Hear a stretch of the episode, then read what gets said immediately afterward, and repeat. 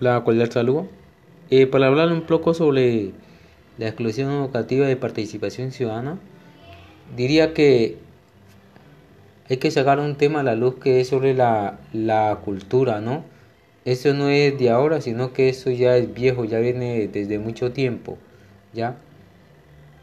Podemos decir de que la cultura es, es la estructura esencial de la sociedad, ¿no?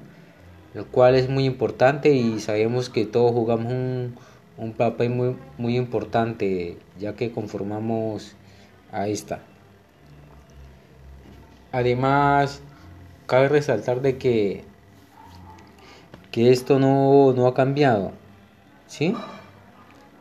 Y posteriormente también hablando sobre la exclusión educativa, cabe aclarar que la manifestación donde se ve más exclusión educativa en gran parte es en el pueblo caleño, ¿no?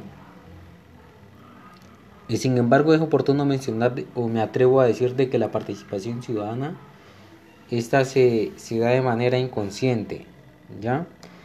Un ejemplo muy claro de esto es sobre las clases sociales, ¿ya? Allí es donde se ve una verdadera exclusión educativa porque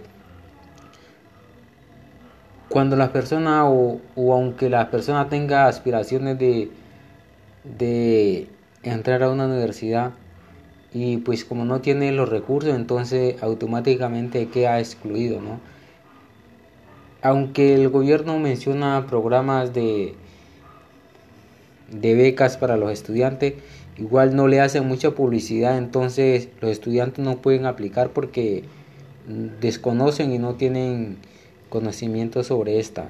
Entonces ahí se da la verdadera exclusión.